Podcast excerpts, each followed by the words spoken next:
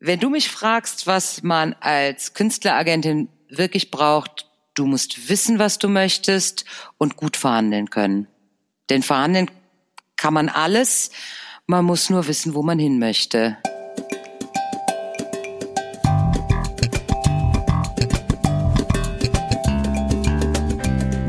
Schön, dass ihr heute da seid. Hier ist Rüdiger Strattner in seiner Position als der Erntehelfer.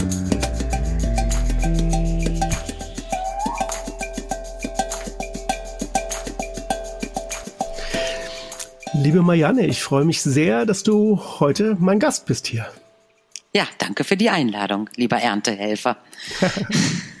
Klasse.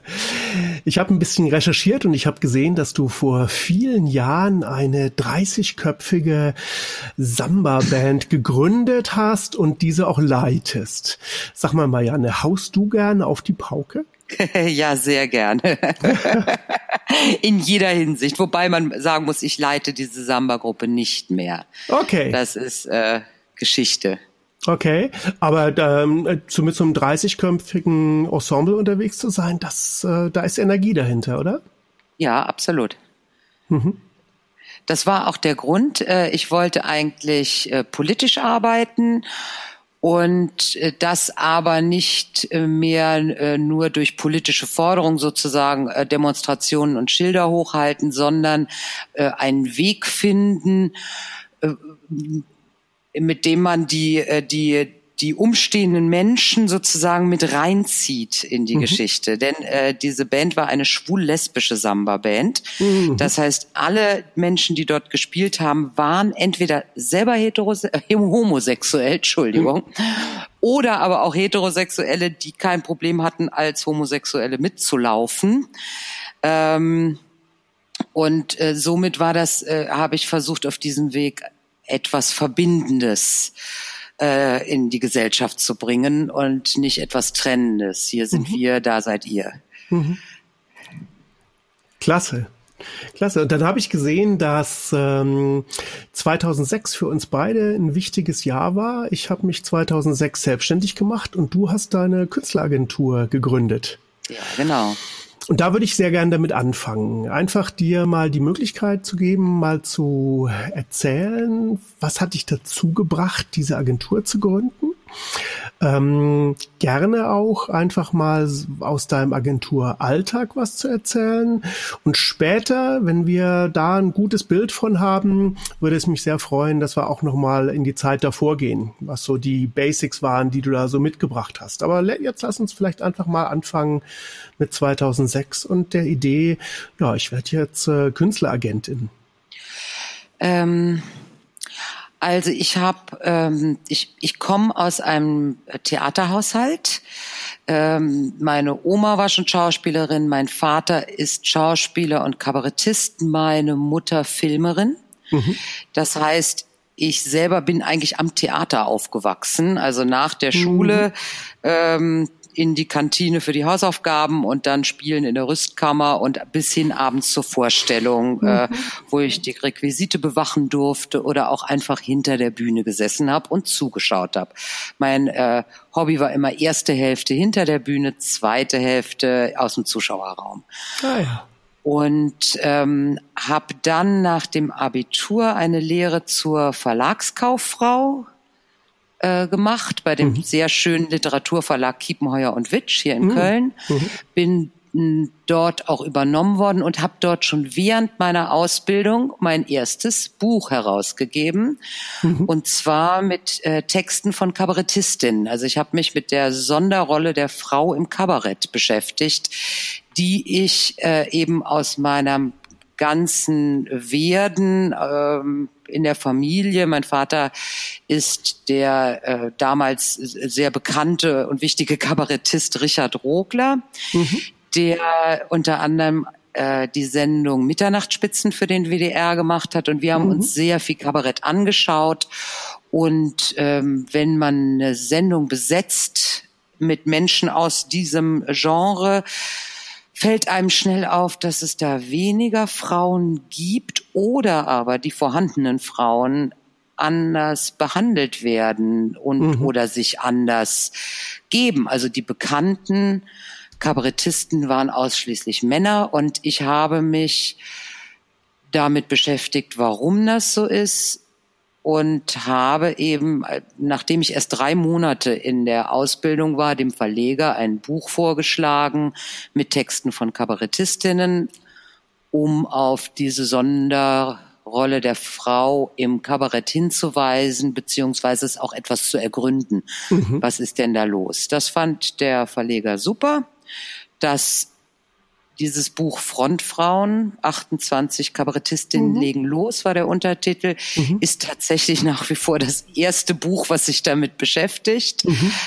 Ähm, und das habe ich nach meiner Ausbildung veröffentlicht, dann noch ein weiteres Buch für Kiepenheuer und Witsch gemacht, habe als Journalistin gearbeitet und dann das Studium der alten, mittleren und neueren Geschichte aufgenommen. Ah. Ähm, während des Studiums habe ich dann angefangen am Theater, also am klassischen Schauspielhäusern als Dramaturgin zu arbeiten, was mir mhm. sehr großen Spaß gemacht hat. Die Struktur des Theaters, nämlich das, die völlig selbstausbeuterische Arbeit, rund um die Uhr. Das heißt auch keine Teilnahme mehr an irgendeinem gesellschaftlichen Leben außerhalb des Theaters oder mit Freundinnen und Freunden, die nicht in der gleichen Produktion beschäftigt waren wie du, mhm. ähm, haben mich dessen wieder abspenstig gemacht. Mhm. Äh, ich habe mich dann vom Theater in eine Werbeagentur abwerben lassen, wo ich endlich meiner, ich war ja schon voll ausgebildet, also mhm. sprich mit Ausbildung und abgeschlossenem Studium, mhm. ähm, wurde aber im Theater nicht richtig hochgelassen, ähm, kriegte keine adäquate äh, Anstellung, wirklich unfassbar miese Bezahlung.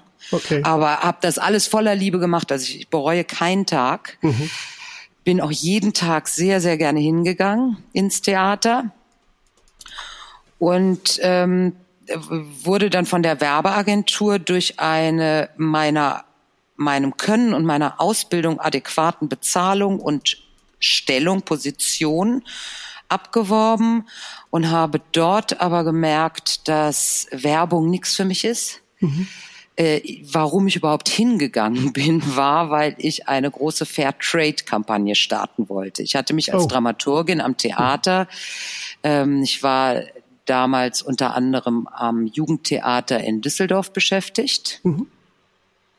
Dort haben wir ein Stück gemacht, der Ball ist rund, was sich mit Fair Trade oder mit den Produktionsprozessen von äh, Textilien und äh, eben auch Fußbällen und allem Möglichen beschäftigte. Mhm. Und äh, zu dem Zeitpunkt, das war so um die 2000er Jahre rum, mhm. ich sag mal vielleicht 2004 oder so, mhm.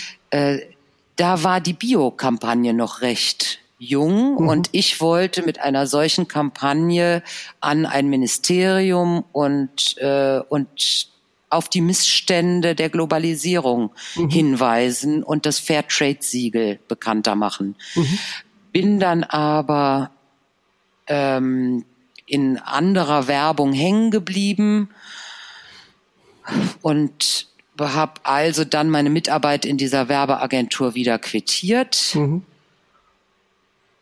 War dann offensichtlich zu lange vom Theater weg, äh, als dass ich dort noch weiterempfohlen worden wäre. Also mhm. ich hatte eben ähm, Engagements abgesagt, um bei der Werbeagentur zu arbeiten und war dann irgendwie raus und habe dann eigentlich die Idee des Fair Trades wieder aufgenommen und habe gesagt, gut, mache ich doch eine Agentur äh, im Bereich Live-Booking und Management auf, mhm. denn wir leben äh, von Eintrittsgeldern.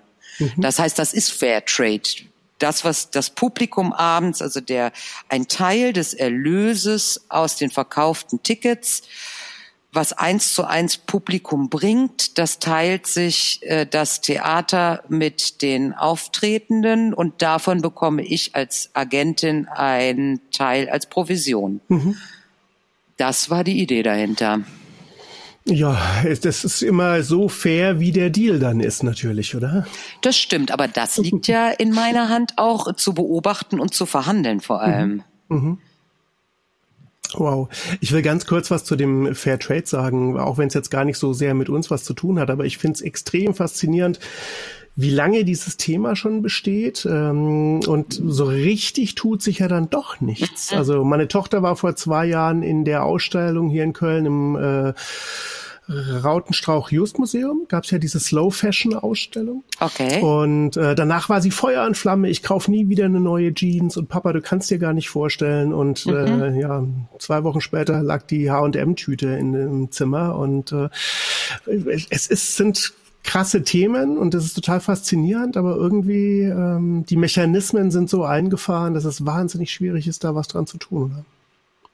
Ja, die Industrie muss da animiert werden zu. Man kommt nicht richtig drumherum. Also man kann, man kann es kaum vermeiden. Das ist das Problem. Also äh, tatsächlich bin ich der Markenindustrie abtrünnig geworden. Mhm. Ich habe mir tatsächlich eine Schneiderin gesucht, schon mhm. als äh, äh, als Auszubildender, also als junger Mensch und habe jetzt auch trage hauptsächlich ein Label, was hier aus Köln-Ehrenfeld kommt, okay. das Werk. Mhm. Und äh, das wird hier in in Köln sogar genäht. Meine mhm. Schneiderin gibt's auch immer noch, die ist selber näht in Köln. Mhm. Ähm, aber man weiß es ja nicht, wo der Plastikdeckel von der Milchtüte herkommt. Ja. Also das ist, ist so kleinteilig. Mhm. Ähm, und ja, ich finde es auch äh, sehr, sehr traurig, dass sich da noch nicht mehr getan hat. Mhm. Und ja, vielleicht sollte ich mich doch wieder in eine Werbeagentur engagieren lassen. Vielleicht kann ich da doch noch mehr mit bewirken, ja, wenn ja, ich ja. denn dann mal dazu käme. Ja. Jetzt waren wir gerade schon im Jahr 2006 angekommen, aber ich versuche mhm. immer mir die Punkte rauszupicken, die uns zwar klar sind, aber vielleicht einfach Leuten nicht klar sind, die nicht so knietief in unserer Branche drin sind. Und darum mhm. würde ich mich total freuen, wenn du den Bereich der Dramaturgie mal erklärst. Also ich habe ja auch gelesen, du warst ja auch im Rahmen der Ruhrtriennale ähm, dramaturgisch mhm. tätig. Und äh, wie würdest du denn jemanden, äh, der jetzt nicht so viel Erfahrung hat, nicht so viel weiß über das Theater, die Position der Dramaturgin eines Dramaturgen erklären? Ähm, das beginnt, die dramaturgische Arbeit beginnt äh, zusammen ein erstmal mit dem der Stückfindung. Als Dramaturgin liest du unglaublich viele Theaterstücke. Du machst in dem Sinne auch eine Programmplanung. Das heißt, was könnte denn unser Theater mal wieder aufführen? Von Stücken, die es schon gibt. Ich sag mal Shakespeare, Schiller, die Klassiker, aber auch äh, moderne Theaterstücke und natürlich neue Theaterstücke entdecken und zur Aufführung bringen, die Rechte einholen, dann natürlich, wenn wir jetzt zum Beispiel mal den äh, bei Shakespeare bleiben, der ist ja nicht auf Deutsch geschrieben. Das heißt, da ist das nächste, welche Übersetzung mhm. wählt man. Mhm. Und dann ist die äh, Zusammenarbeit im Anschluss daran ist Kontakte zu äh, Regisseuren und Regisseurinnen zu haben, jemanden zu finden, die oder der das äh, inszenieren möchte und mit dieser Person zusammen eine Schriftfassung zu erstellen. Denn mhm. zum Beispiel so ein Shakespeare würde ganz gespielt das ganze Buch zwölf Stunden dauern mhm. oder neun oder so. Und ähm, und jede Inszenierung, je, jede Regiearbeit bringt, will ja etwas herausarbeiten. Im Normalfall äh, nimmst du dir einen König Lear oder auch Romeo und Julia, whatever, und setzt das in einen Kontext, vielleicht einen modernen Kontext, aber du willst etwas, eine gesellschaftliche Strömung ähm, oder ähnliches herausarbeiten. Und da bin ich als Dramaturgin gefragt, das eben auch im Text zu unterstützen. Ähm, das heißt, Du bearbeitest die Textfassung, dann ist äh, der nächste Schritt diese Richtung, in die die Inszenierung gehen soll, den Schauspielerinnen und Schauspielern näher zu bringen. Das heißt, du ähm, suchst assoziative Bilder, die in die Richtung gehen. Mhm. Ähm, assoziative Texte, alles was so, ähm, was deren Gedanken und Gefühlsebene dahin bringt, wo es spielt. Also wenn es in der Großstadt ist, Großstadtbilder. Ähm, als ein Beispiel. Dann gibt es, dann beginnen die Proben. Und in den Proben bist du dann beteiligt, eben um zu schauen. Da nehme ich die Sicht der Zuschauenden ein, des mhm. Publikums. Was äh, erschließt sich denn dem Publikum aus dieser Textfassung, aus der Inszenierung, aus dem, wie es gespielt wird, aus den Kostümen. Kommt dabei A raus, was die Inszenierung, äh, die Richtung, in der sie angelegt ist, und zum anderen, ähm, ja, erschließt sich das dem Publikum. Mhm. Mein persönlicher Anspruch war zum Beispiel, äh, jedes Stück neu zu inszenieren und auch in, zu interpretieren. Aber es muss von es muss selbstständig verständlich sein. Also ich äh, mochte nie Inszenierungen, wo man erst das Buch gelesen haben muss mhm. oder wo mhm. man das Theaterstück vorher schon kennen muss, mhm. um es zu verstehen. Mhm. Und äh, ganz zuletzt äh, sind dann auch die Publikationen wichtig, also das Programmheft, Plakat und so weiter. Damit ist auch die Dramaturgie beschäftigt. Wow, wow. Das hast du aber super griffbereit. Das zeigt, du hast das, äh, diesen Prozess ja ein paar Mal äh, von A bis Z äh, auch durchgearbeitet, wa? Und auch sehr geliebt. Mhm, mh. Also ähm, und ich war auch, äh, glaube ich, gut in der Lage dazu, eben diese, diesen Außenblick zu wahren, obwohl ich den, du bist ja in der Produktion und hast mit der Regie zu tun und der Inszenierung. Mhm.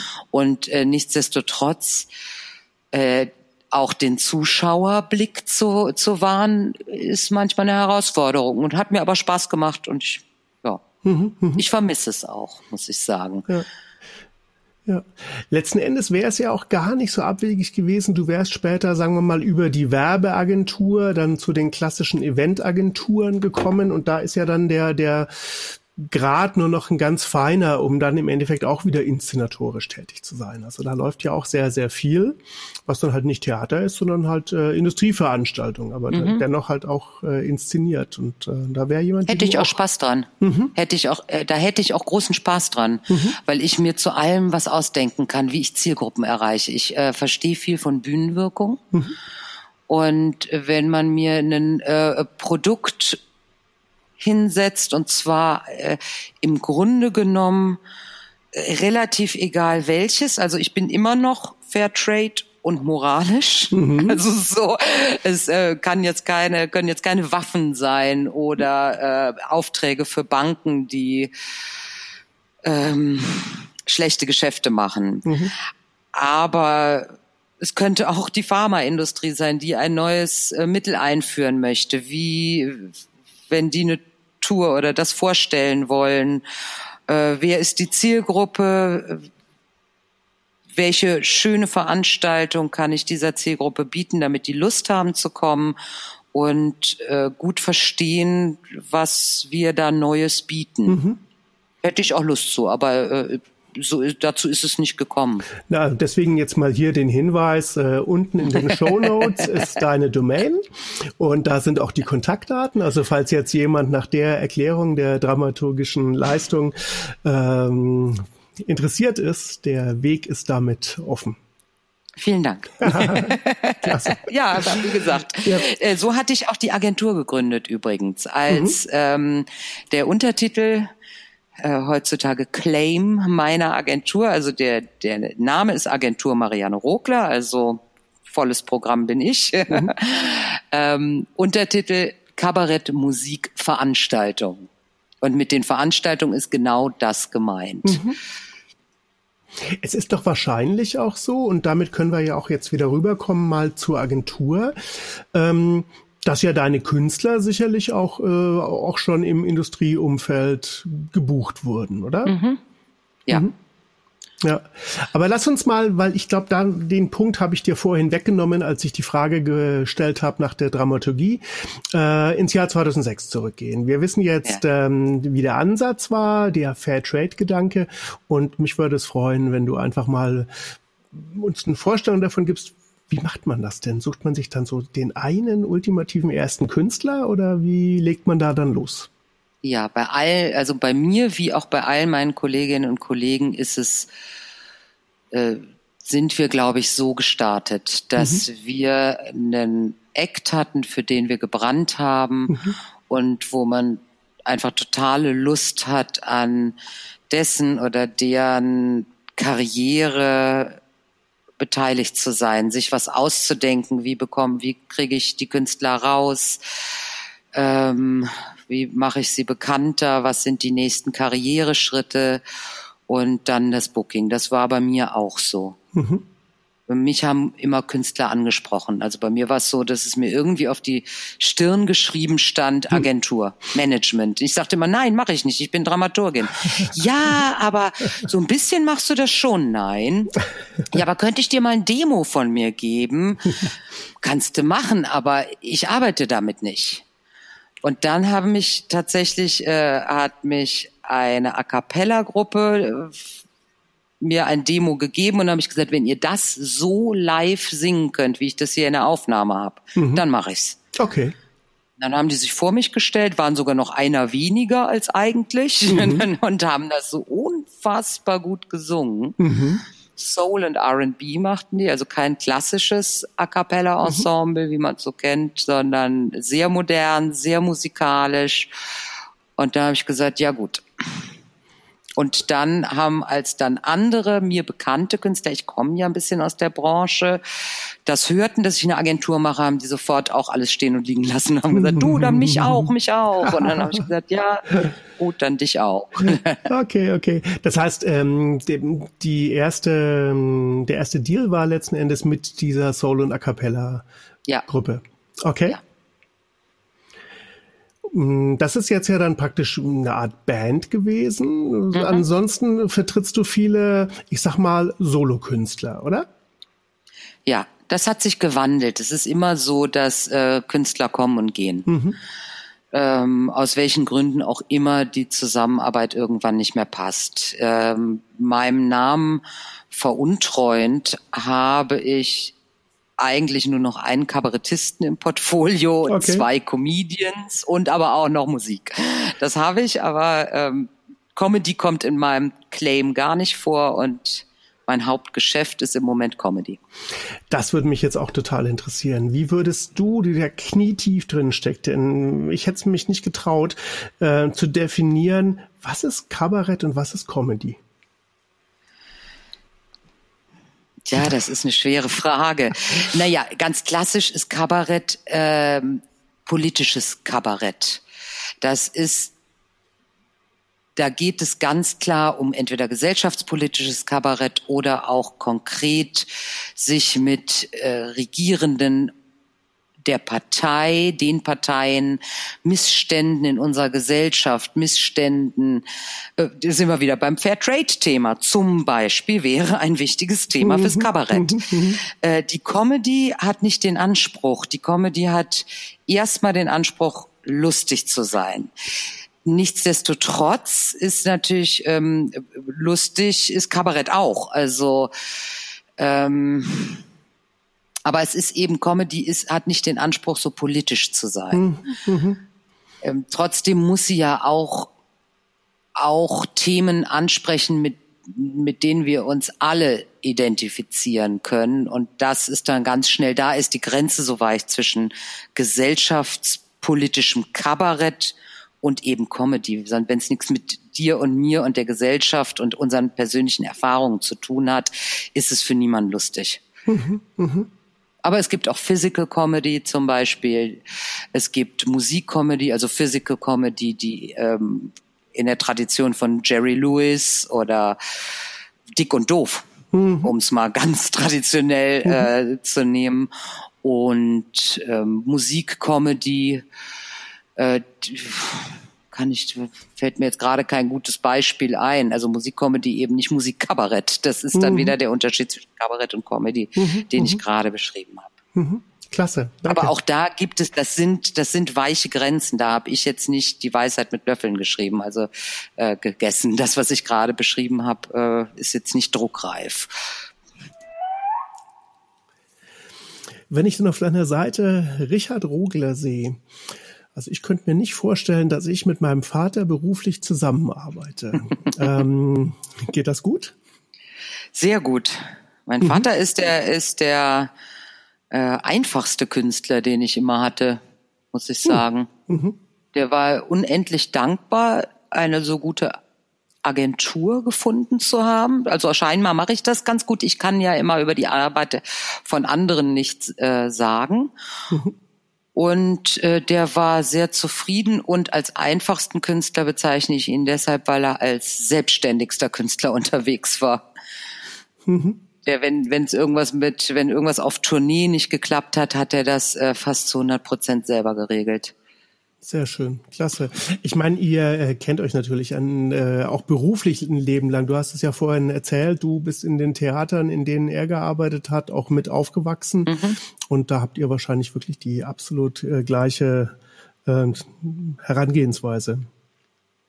Ja, absolut. Das stimmt mhm. natürlich. Ich habe natürlich, äh, bin ich so aufgewachsen und führe meine Agentur so, wie ähm, also die und meine Geschäftsmoral ist entspricht auch seiner, weil mhm. das einfach eine Moral ist, die man, ne, wie man wie man erzogen wird und was einem wichtig ist. Und mein Vater ist ein sehr politischer und auch moralischer Mensch.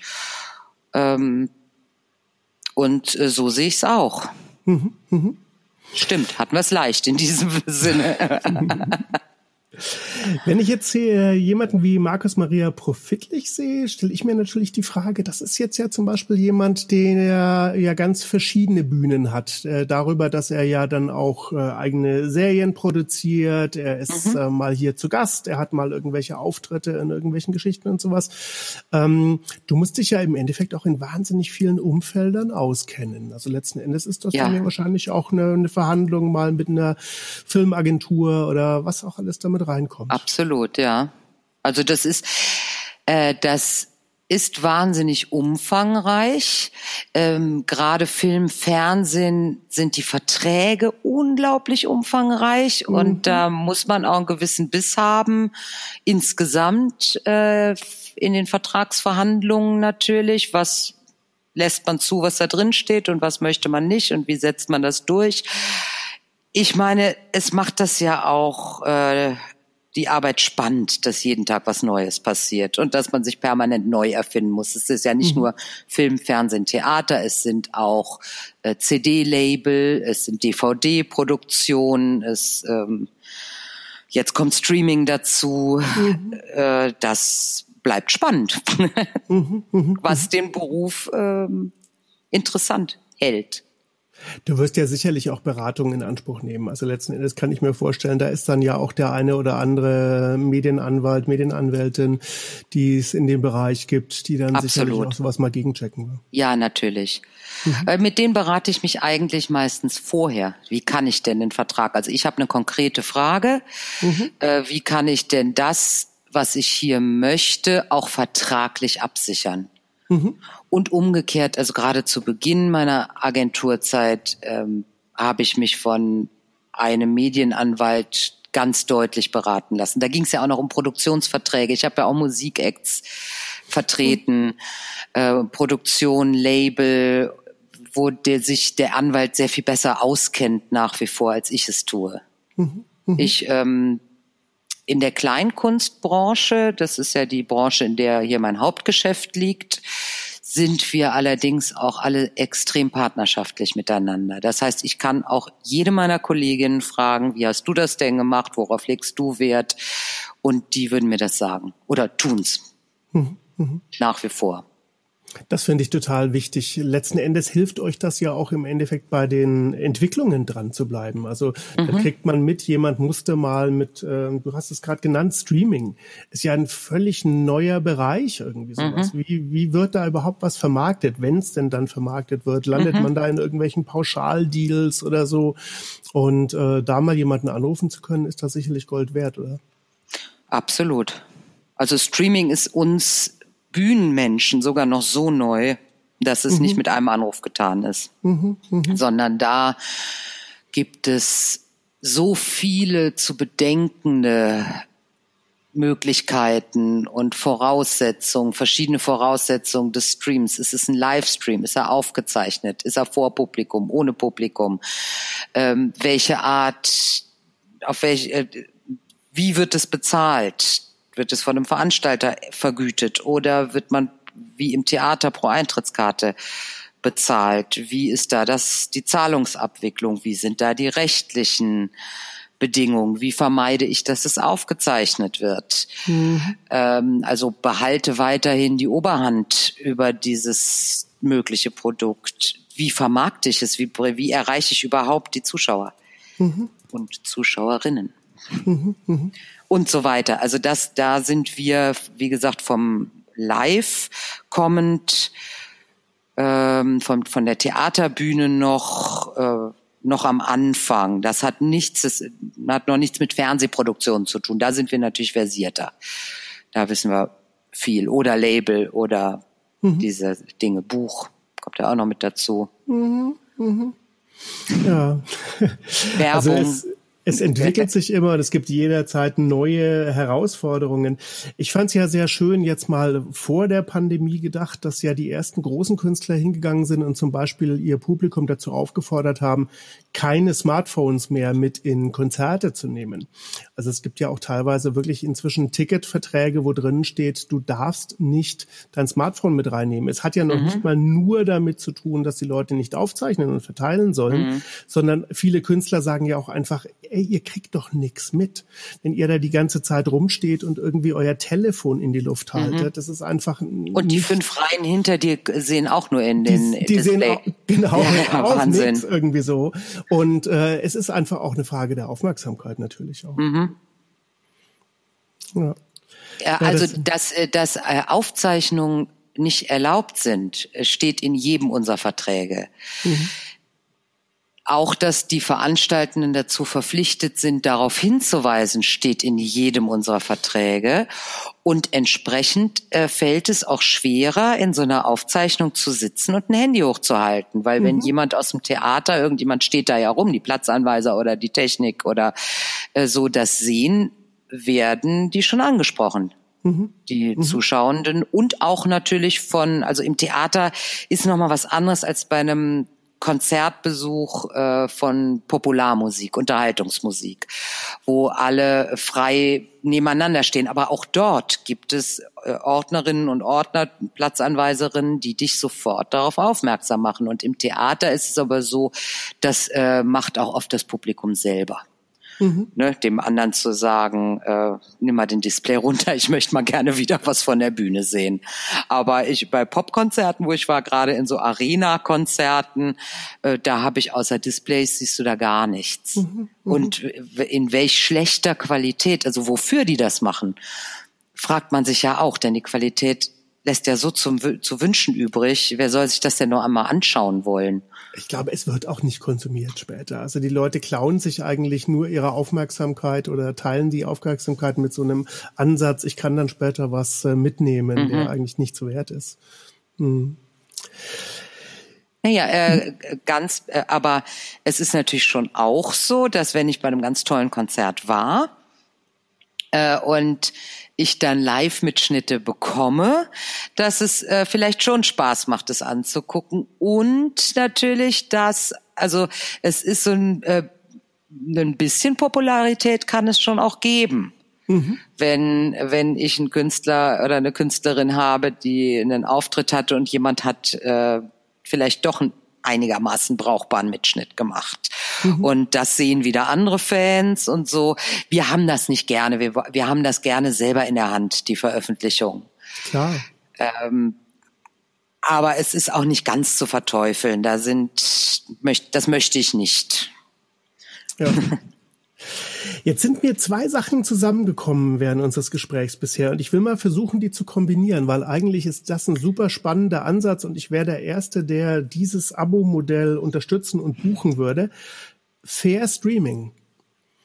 Also mhm. letzten Endes, äh, das fehlt meines Erachtens gerade. Also gerade jetzt in der Situation, wir sprechen jetzt gerade am 1. Februar 2021, ähm, die Vermarktungsmodelle sind alle am kollabieren, man weiß gar nicht, wie das Ganze überhaupt weitergeht.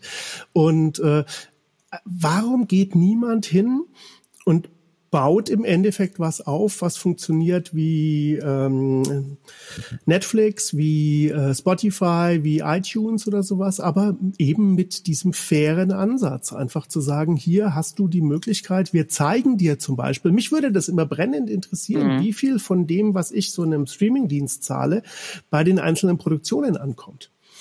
Also ähm, was kriegen die denn wirklich? Und da gehen ja die Zahlen total durcheinander. Schau dir an bei Spotify pro Klick 0,00000 und dann irgendwas äh, landet dann vielleicht bei einem Künstler später mal.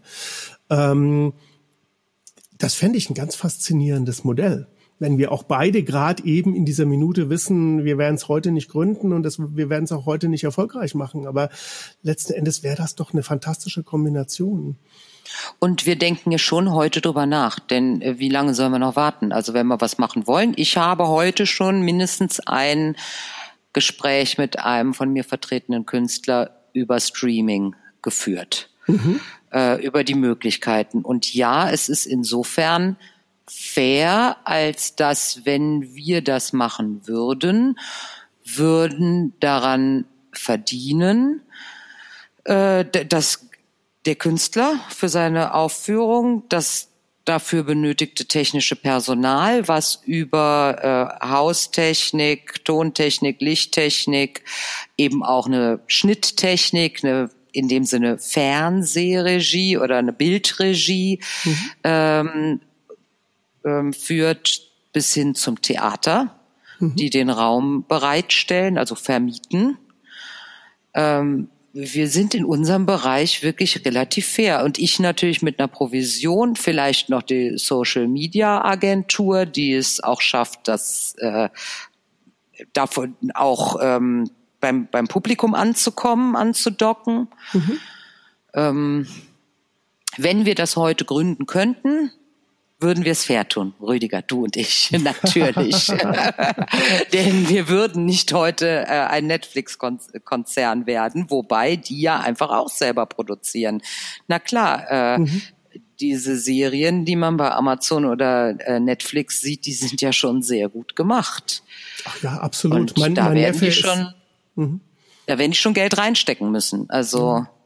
Mein Neffe ist Kostümbildner und äh, hat in den letzten Jahren wahnsinnig viele Netflix-Produktionen äh, begleitet und äh, der ist da sehr, sehr gut aufgehoben letzten Endes. Also ich will da auch gar nichts verteufeln, mhm. aber letzten Endes ist es nur so, ähm, mir, mir fehlt dieser Ansatz. Also ich fände das total schön, einfach wenn da jetzt jemand hinkäme. Du hast es jetzt ja im Endeffekt von der Produktionsseite aufgeräumt. Mhm. Das ist völlig nachvollziehbar. Nur was meines Erachtens fehlt, ist der Kanal.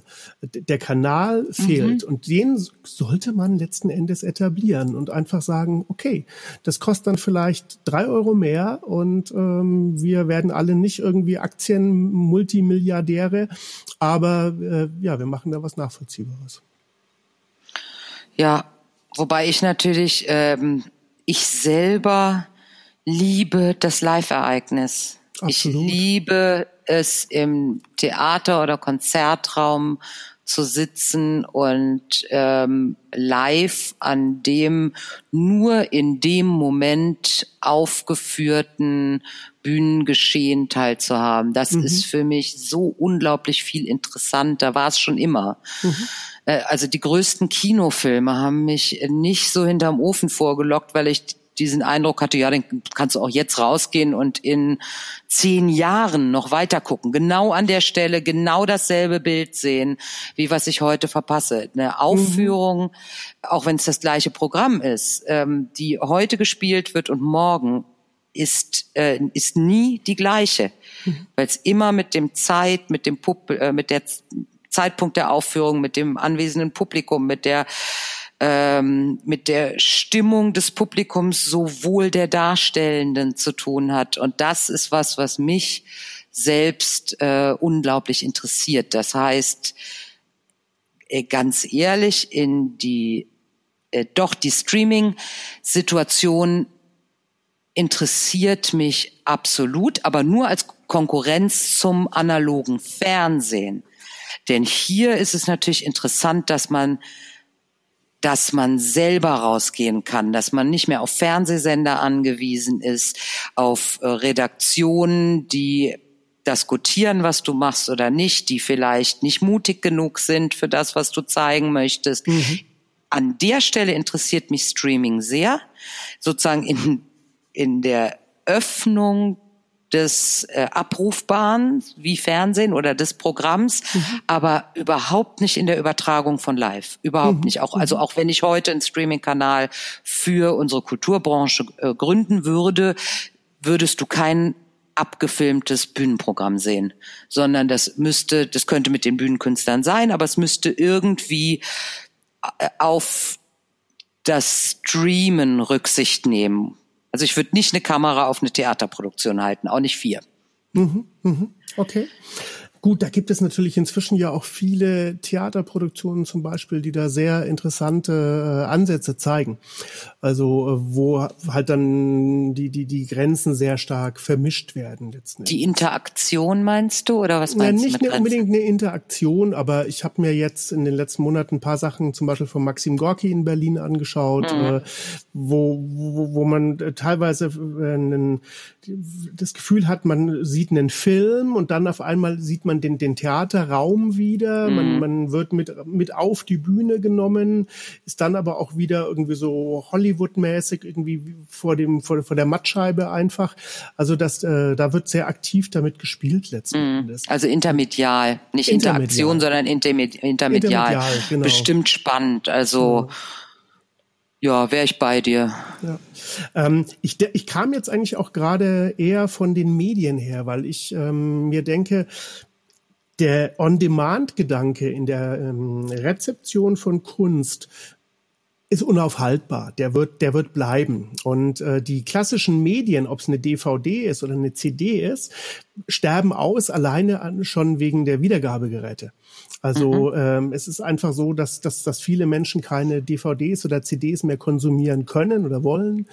Und ähm, auch da, glaube ich, wäre es einfach sehr gut, eben diesen fairen Kanal zu haben, wo ich mhm. diese Inhalte dann auch konsumieren kann, on demand, weil ich es gewohnt bin, dass ich praktisch äh, wie du es gerade gesagt hast, wie man es im Fernsehen macht, 20.15 Uhr setze ich mich hin, aber ich kann dann selber aussuchen und ich kann aus einem ganz anderen Portfolio aussuchen und mir das halt anschauen, was ich dort äh, abrufen möchte. Aber dir fehlt das Gemeinschaftserlebnis. Es Absolut. ist ja sogar ja. so, dass äh, ich bin jetzt keine große Fernsehguckerin, mhm. aber es, ich erinnere mich daran, als ich es noch war, dass es äh, sogar im, im live-analogen Fernsehprogramm irgendwie spannender ist, weil man mit vielen Menschen zusammenguckt. Das ist traditionell kommt es aus dem hm. Kino. Mhm. Es ist im Radio, wenn da, wenn da ein Song kommt, den ich gut finde, freue ich mich fünfmal mehr, als wenn ich den äh, mir selber eingespielt habe mhm, über mhm. meine private Mediathek. Mhm.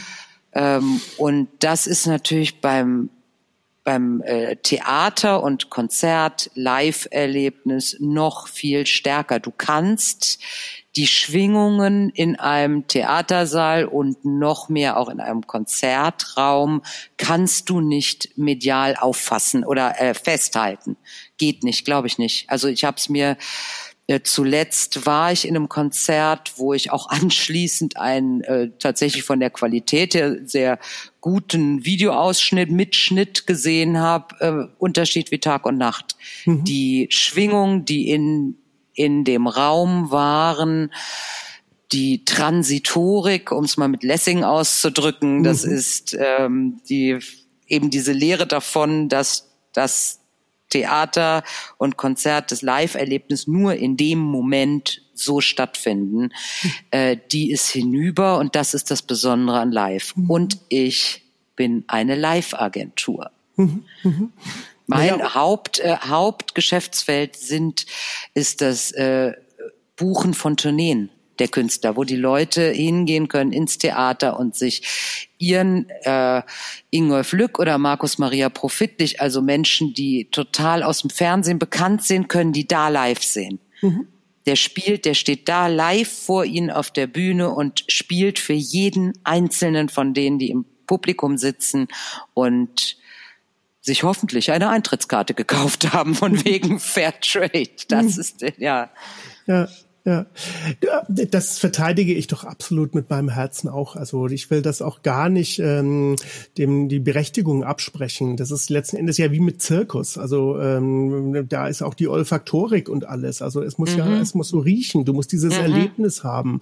Äh, ich bin ein totaler Kinogänger, auch trotz Streaming. Ich finde es wunderbar, sich in ein Kino mhm. zu setzen und einfach zu sagen, jetzt genieße ich hier dieses, die, ähm, diesen Film und so natürlich auch jede andere Art von von Live. Ich wollte das, äh, ich wollte das auch nicht äh, wertend beschreiben. Mhm. Ich beschreibe das total subjektiv. Das ist nur mein eigenes Empfinden. Mhm, mh. Ich äh, sag nicht, dass irgendwas äh, Mehrwert ist. Ich meine, die äh, die Fernsehmacher lachen sich tot über die Zahlen, die wir live bespaßen können. Mhm. Also selbst wenn es äh, Christina Aguilera ist und da 18.000 Menschen in der Köln Arena stehen, mhm. das ist für Fernsehen, das Testbild hat mehr Zuschauer. Ja? Mhm. Also so, äh, ich will, will nicht das eine mit dem anderen ähm, wertend vergleichen. Das ist gar nicht so, sondern nur meine eigene Präferenz ja, ja. ausdrücken. Und auch, wie gesagt, auch den ähm, äh,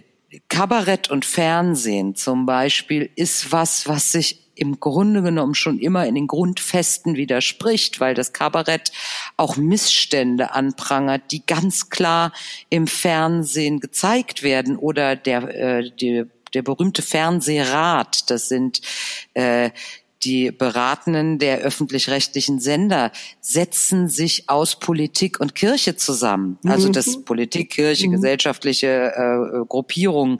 Das heißt, es wird gegen die, die über dein Programm entscheiden, es wird werden deren auch äh, äh, Fehlleistungen oder Missetaten angeprangert. Das mhm. heißt, richtig scharfes Kabarett geht im Fernsehen eigentlich gar nicht. Mhm. Äh, dann haben die Fernsehsender ihre Zielgruppen. Also wie gesagt, mit dem Streamen sehe ich eine großartige Möglichkeit, Kunst und Meinungen jeglicher Couleur, muss man natürlich auch sagen, ähm, äh, äh einem Publikum überhaupt zeigen zu können, weil man nicht mehr abhängig ist von äh, einer Intendanz oder einer Redaktion, äh, denen das vielleicht nicht passt, aus welchen Gründen auch immer. Und sehr oft, weil sie nicht mutig genug sind. Das habe ich am eigenen Leib erlebt. Äh, ich bin in Bayern aufgewachsen. Ich bin 1968 mhm. geboren und ich bin mit Anfang 20 nach NRW nach Köln gegangen. Und da habe ich zum ersten Mal Sesamstraße gesehen. Ihr hattet in Bayern keine Sesamstraße? Nein, im, im, bayerischen, im bayerischen Rundfunk. Äh, die Sesamstraße wurde ja ähm, ausgestrahlt in, in den dritten Programmen. Und im bayerischen Rundfunk äh, wurde, während ich, also zumindest in den Jahren, als ich das äh, konsumiert habe, so Kinderfernsehen, die Sesamstraße in Bayern nicht gezeigt. Weil, aber das war eine amerikanische Produktion, ne? Ja gut, aber das war so linksradikales äh, Aufputscherzeugs. Äh, jetzt mal so ganz banal gesagt. Ich meine, ich bin unter Franz Josef Strauß aufgewachsen. Also das ja. muss man dazu sagen. Das waren Hattet ihr denn Löwenzahn mit Peter Lustig? Ich glaube, Löwenzahn gab's. Da, ah, weil es nicht auf dem dritten lief, sondern im ZDF oder was äh, ja, kann sein. Ja, ja. Weil also Löwenzahn würde ich jetzt zum Beispiel als äh, ähm, äh, ähm, also äh, Sesamstraße würde ich als deutlich konservativer als äh, Löwenzahn mit dem mhm. Peter Lustig, der eben als Aussteiger in einem Wohnwagen lebt und so empfinden. Mhm. Ach ja. Mhm. du Armer. Du hast dann als Jugendlicher erst äh, das ABC mit Graf oder nee, die Zahlen von Graf Zahl als gelernt. Genau. Ja, genau. ja, ja, ja. Es tut mir so leid. Aber Jetzt krass Jetzt hattest du gerade die, äh, das Organisieren von Tourneen und ich glaube, jetzt können wir einfach auch nicht anders als mal, wir haben ja vorhin der, unserem Gespräch schon einen Zeitstempel gegeben. Ähm, es ist Februar 2021 und inzwischen sind wir seit fast einem Jahr letzten Endes dazu verdammt, zu, zu warten und zu gucken, wann und wie es wieder weitergeht. Ähm, das muss ja eine furchtbare, das muss ja eigentlich in, in furchtbaren Auswirkungen auf dein Geschäft letzten Endes haben, oder? Absolut. Ähm, ich lebe von Provisionen für gespielte Auftritte, sei es äh, live oder im Fernsehen. Und äh, da mein Hauptgeschäft bei Live liegt, also Theateraufführungen, äh, verdiene ich seit März 2020 kein Geld mehr. Mhm und arbeite allerdings die gesamte Zeit, denn es gilt die Termine von März, April, Mai und was da alles kam, galt es erstmal in den Herbst 2020 zu legen.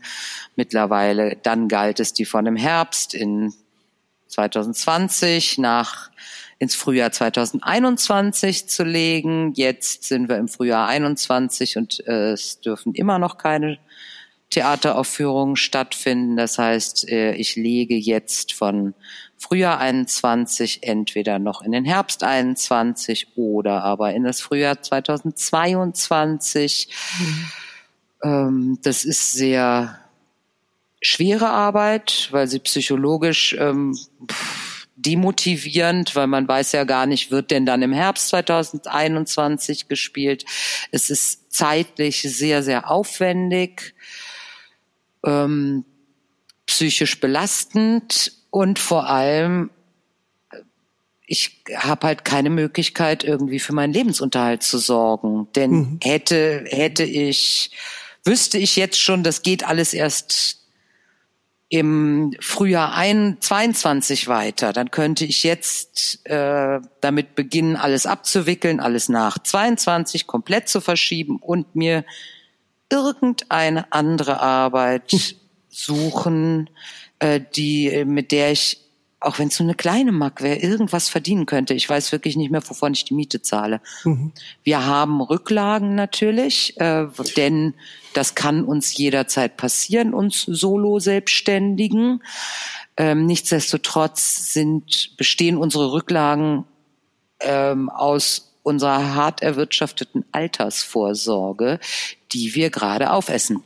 Das ist ja das Zynische daran letzten Endes, weil wenn wir dann mal mit Mitte 60 in den Verhandlungen sind, äh, irgendwo dann doch noch irgendwo zwei, drei, vierhundert Euro staatlich dazu zu kriegen oder was auch immer, was aus irgendwelchen Ansprüchen noch ist, da wird das keinen Menschen mehr interessieren.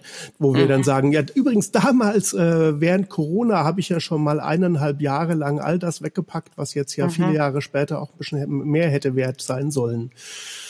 Es ist, äh, zumal es auch, ähm, zumal es auch sehr viele von uns daran hindert, ähm, eine staatliche Unterstützung zu beantragen, sprich Hartz IV. Erstens ist es ja so, dass wir nicht arbeitslos sind. Richtig. Wir sind nur zurzeit eben in der Ausübung unseres Berufs. Also du als äh, Techniker ähm, und die Künstlerinnen und Künstler äh, zum Auftreten und die Kellnerin zum Servieren, was auch immer. Ich als Agentur habe ja Arbeit, ich werde nur nicht bezahlt. Ähm, äh, aber es ist einfach auch so, dass Hartz IV zum einen die Fixkosten nicht deckt, denn äh, äh, Versicherungen müssen bezahlt werden, zum Beispiel auch Altersvorsorge. Mhm. Die wird nicht abgedeckt von Hartz IV und zum anderen darfst du keine, äh, darfst du nicht zu hohe Rücklagen haben, dann denn dann bist du wieder nicht Hartz IV berechtigt. Mhm. mhm. Ist aber ein echt weites Feld. Also ja, das ja. ist, äh, da will ich jetzt nicht äh, in diesem Rahmen sowieso nicht jammern. Ähm, und das weite Feld wäre äh, ja, darüber zu sprechen, wie man da vorgeht. Aber es ist auch für alle das erste Mal, auch für die Regierung. Und da müssen wir uns offensichtlich auch erst rantasten, ja, wie man damit umgeht. Ja. Ich glaube, was wir alle spüren, ist, dass letzten Endes jegliche Belohnungssysteme für uns weggebrochen sind. Weil du hast es ganz am Anfang gesagt, wer im Theater arbeitet, ist es sein Leben lang ein Stück weit gewohnt, sich selbst auszubeuten mhm. und äh, nicht jetzt irgendwo sich äh, bestens zu verkaufen oder, oder was auch mhm. immer und so. Und ähm, warum macht man das? Man, man macht das, weil dann doch wieder der Vorhang hochgeht, weil der Applaus aufbrandet, weil man mhm. äh, eine Rezession äh, liebt, weil man irgendwie das Strahlen in den Augen des, des Publikums sieht.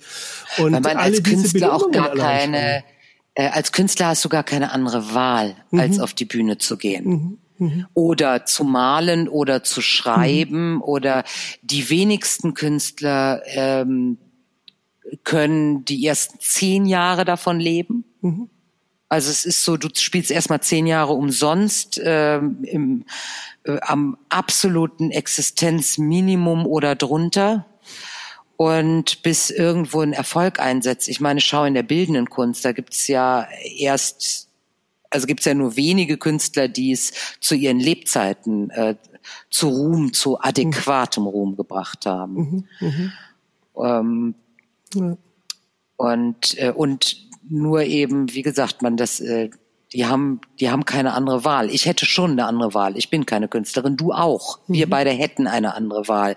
Wir lieben nur unseren Beruf und ja, wir sind als Teil dieser Branche und der Unterstützung ja als Teil dieses Systems natürlich auch dazu bereit, äh, ähm, umsonst arbeiten ist ja das falsche Wort, sondern ohne, äh, ohne Bezahlung zu arbeiten. Weiter für die gute Sache. Naja, jetzt kann wir ich lieben, ja, was wir tun. Jetzt kann ich ja ein Beispiel hier nennen, was uns sehr stark verbunden hat Ende letzten Jahres. Ähm, du hast ja zum Beispiel auch noch mal dich extrem beschäftigt mit dem ganzen Hygiene- und Infektionsschutzbereich. Wir haben ja zu dritt mit deiner Frau Verena zusammen das äh, Konzept geschrieben und verantwortet für die Premiere von Himmel und Kölle. Die für haben, die Proben schon, und für Rüdiger. Die, und für die Proben, genau. Ähm, genau, also Hygiene, Hygieneschutzbeauftragter mhm. warst du, den eigentlich habe ich diese Stelle von dir übernommen für die Produktion. Genau, Genau, jetzt während der laufenden Produktion hast du ja im genau. Endeffekt dann äh, die Produktionsfirma beraten.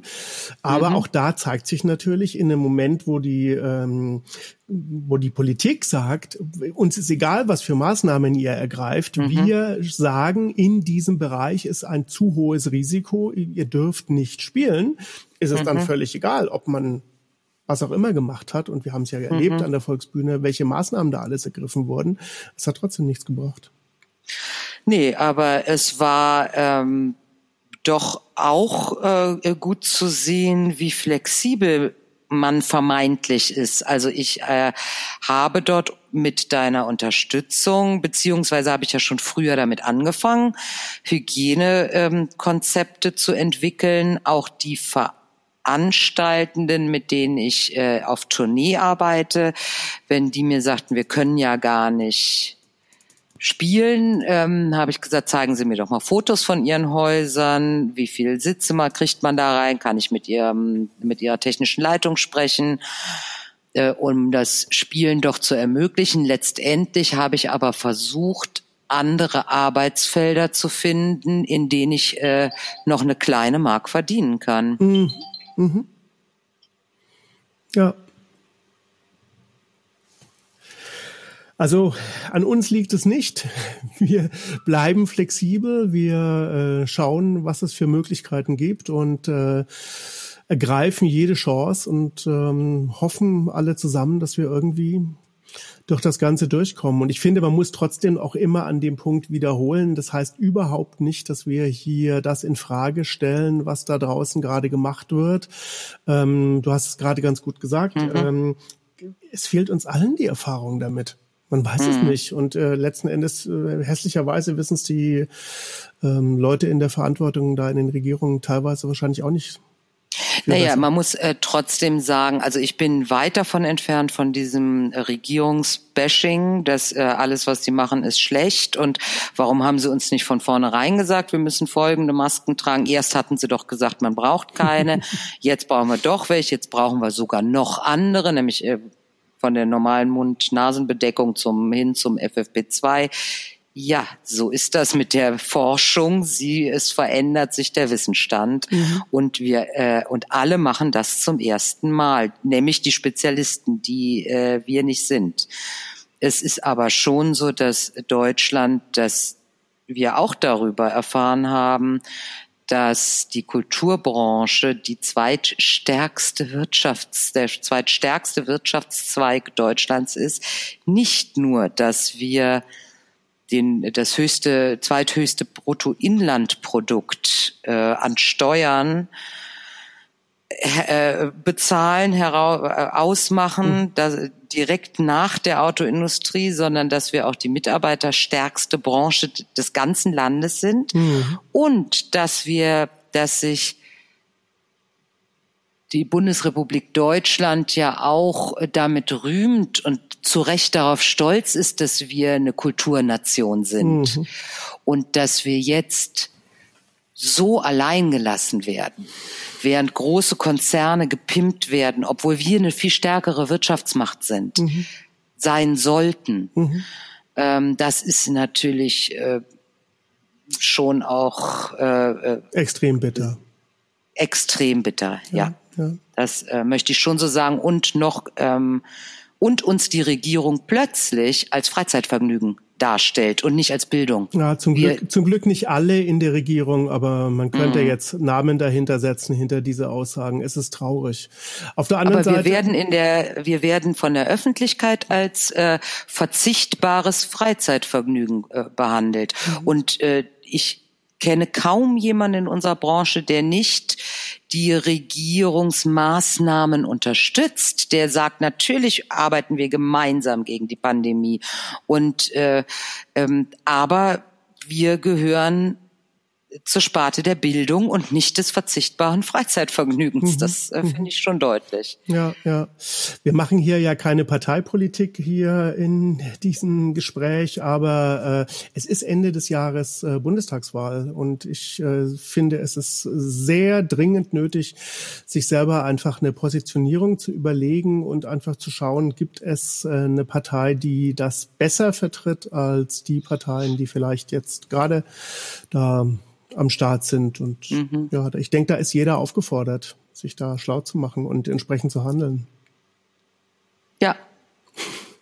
Das unterschreibe ich, wenn ich auch, wenn Wahlversprechen auch, äh, um jetzt äh, für mich aus dem politischen Kabarett äh, zu kommen, kann ich dazu nur sagen, äh, möchte ich Dieter Hildebrand zitieren, der sagte, woran erkennt man, dass ein Politiker lügt? Ist doch ganz einfach, er bewegt seine Lippen. Ja. Ich äh, bin da wenig äh, optimistisch. Ja, ja, ja. Naja gut, ich bin so ein Vertreter, der sagt, äh, eigentlich müssten die wie die Formel 1-Fahrer auf ihren teuren Anzügen ihre ganzen Werbe Partner oder ihre ganzen äh, Finanzierungspartner einfach offen sichtbar tragen, wenn sie im Bundestag stehen oder sowas. Das wäre das. Oder umgekehrt. Ich habe tatsächlich den Grünen mal geschrieben, weil die sich so lange für Ehe für alle immer behauptet haben und bei der nächsten Wahl und bei der nächsten mhm. Wahl. Und dann habe ich denen auch geschrieben, mehreren Bundestagsabgeordneten und habe gesagt, äh, Leute, ich wähle euch nicht mehr, weil ihr es mir noch einmal versprecht, sondern ich wähle euch dann, wenn ihr es umgesetzt habt. Ah, okay. Macht okay. erst mal die Ehe für alle und dann, dann wähle ich euch. Mhm. Oder äh, das ist jetzt äh, ein Ziel, aber äh, Klimaschutz mhm. oder so. Setzt erst mal was um und dann kriegt ihr eine Belohnung dafür, aber mhm. nicht mehr aufgrund von Wahlversprechen. Mhm, mhm. Marianne, ich Haben Sie glaube, gemacht übrigens. Ja, ja, wegen deinem Brief. das weiß ich jetzt nicht. Das haben wir, glaube ich, Volker Beck zu verdanken, der uns so ein Abschiedsgeschenk mhm. gemacht hat. Mhm. Ja. Klasse.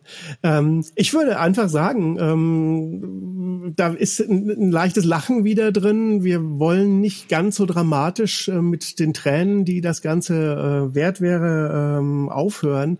Wir sind alle in einer saublöden Situation, aber lass uns durchhalten und äh, darauf freuen, wenn das nächste Mal die Live-Shows wieder. Das tun losgeht. wir. Und stolz drauf sind, dass wir noch auf beiden Beinen stehen, Absolut. Rüdiger. Du ja. und ich und viele andere, die wir kennen. Zusammenhalten. unseren Ja, und dass es Wert uns zwar nicht hochhalten. gut geht, genau, aber wir schaffen es noch. Wir, irgendwie sind wir noch dabei. Ja. Danke, Marianne, und bis ganz bald. Danke, Rüdiger. Prima. Ciao. Tschüss.